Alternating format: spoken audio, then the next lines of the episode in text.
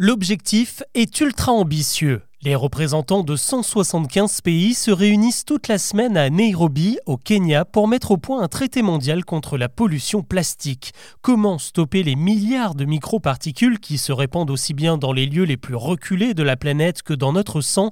C'est tout l'enjeu de ce sommet et c'est le sujet principal qu'on explore ensemble. Bonjour à toutes et à tous et bienvenue dans Actu, le podcast qui vous propose un récap quotidien de l'actualité en moins de 7 minutes. C'est parti.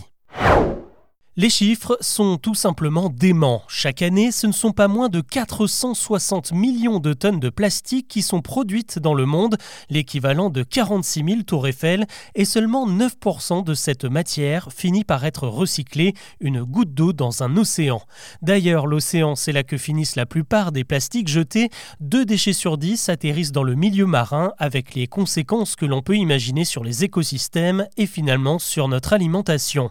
Et au rythme où vont les choses, la production de plastique qui a déjà doublé en l'espace de 20 ans pourrait avoir triplé d'ici 2060. C'est donc pour enrayer la machine que ces 175 pays se retrouvent au Kenya jusqu'à dimanche, le troisième sommet du genre après une rencontre en Uruguay l'an dernier et à Paris au mois de juin, et on ne peut pas dire qu'elles ont été jusque-là très productives. La première avait surtout consisté à organiser les discussions et la deuxième à se mettre d'accord sur la nécessité d'un traité. Pour ce nouveau rendez-vous, on devrait donc un peu plus entrer dans le vif du sujet. Le problème, c'est que deux visions s'opposent. Celle des pays pauvres qui consomment beaucoup mais recyclent très peu, eux, ils appellent plutôt à réduire la production de plastique. Et en face, il y a les pays producteurs comme l'Arabie saoudite ou le Qatar qui ont tout intérêt à entretenir le business car il permet d'écouler une partie de leur pétrole, surtout à l'heure où les Occidentaux boudent l'essence pour passer à la voiture électrique. Entre ces deux opposés, il y a des pays comme la France qui fait partie d'une coalition pour faire baisser la demande de plastique notamment en faisant interdire les produits à usage unique partout dans le monde. Des pays très pollueurs comme Singapour ou l'Australie par exemple sont particulièrement visés. Cette mesure, on la retrouvera certainement dans le traité, tout comme la mise en place du tri dans les pays les moins engagés et de quotas de production contraignants pour les fabricants comme le géant américain ExxonMobil. Il faudra aussi trouver une solution au prix du plastique recyclé 40% plus cher que celui qui sort des usines et donc invendable dans les régions du monde les plus défavorisées. Ce sommet du Kenya ne sera pas le dernier. Deux nouveaux rendez-vous sont déjà programmés au Canada et en Corée du Sud l'année prochaine avant une possible signature du texte en 2025. L'actu aujourd'hui, c'est aussi l'inquiétant retour d'un phénomène. Après plusieurs semaines d'accalmie, les fausses alertes à la bombe ont repris de plus belle ce lundi dans plusieurs établissements scolaires. Dans l'Académie de Lyon, 22 collèges et une université ont été ciblés par des menaces et ont dû évacuer leurs locaux. Il s'agirait d'un seul et même mail envoyé simultanément aux différentes administrations. Dans le même temps, à Arras, ce sont deux écoles primaires et deux collèges qui ont été visés. Là aussi, il s'agissait de fausses alertes. Le groupe Gambetta où a eu lieu l'attentat au couteau il y a un mois a également reçu un message de menace. Et enfin, toujours ce lundi, un millier d'élèves ont dû être évacués de trois collèges niçois. Après le coup de vent, l'heure du bilan, et pour le coup on a rarement vu ça, la Fédération des assureurs estime que les dégâts provoqués par les tempêtes Kiaran et Domingos s'élèvent à 1,3 milliard d'euros. Des toitures arrachées, des voitures endommagées ou encore des infiltrations dans les bâtiments qui concernent particulièrement la Bretagne, la Normandie, la Nouvelle-Aquitaine et la Corse. Avec ce montant, les deux tempêtes se classent dans le top 5 des intempéries les plus dévastatrices en France. En Islande, maintenant, ce n'est pas la météo qui se met en colère, mais la croûte terrestre. Tout le pays est en alerte alors qu'un volcan, le Fagradalsfjall, est sur le point d'entrer en éruption.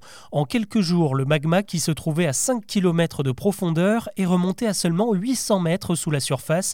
Le phénomène a entraîné de nombreux séismes, près de 800 tremblements de terre rien que vendredi dernier. Conséquence, la région située dans le sud-ouest de l'île a été en partie évacuée. 4000 habitants ont dû trouver refuge et on s'inquiète maintenant pour la principale centrale géothermique du coin qui alimente 30 000 Islandais en eau et en électricité. Attention, si vous avez la flemme de cuisiner, vous pourriez avoir du mal à trouver un livreur Uber Eats dans votre quartier le week-end des 2 et 3 décembre. Et pour cause, les coursiers de la société sont appelés à faire grève. Ils protestent contre le nouvel algorithme mis en place par Uber qui est censé calculer le prix des courses, une formule opaque selon le syndicat et qui leur ferait perdre de 10 à 40% de leurs revenus. Selon la direction, l'algorithme qui a été testé dans plusieurs villes aurait au contraire augmenté les prix de la course de quelques quelques centimes. C'est un chantier titanesque, celui de la Sagrada Familia de Barcelone, et on peut dire qu'il a pris du retard puisqu'il a débuté il y a maintenant 140 ans et qu'il n'est toujours pas terminé.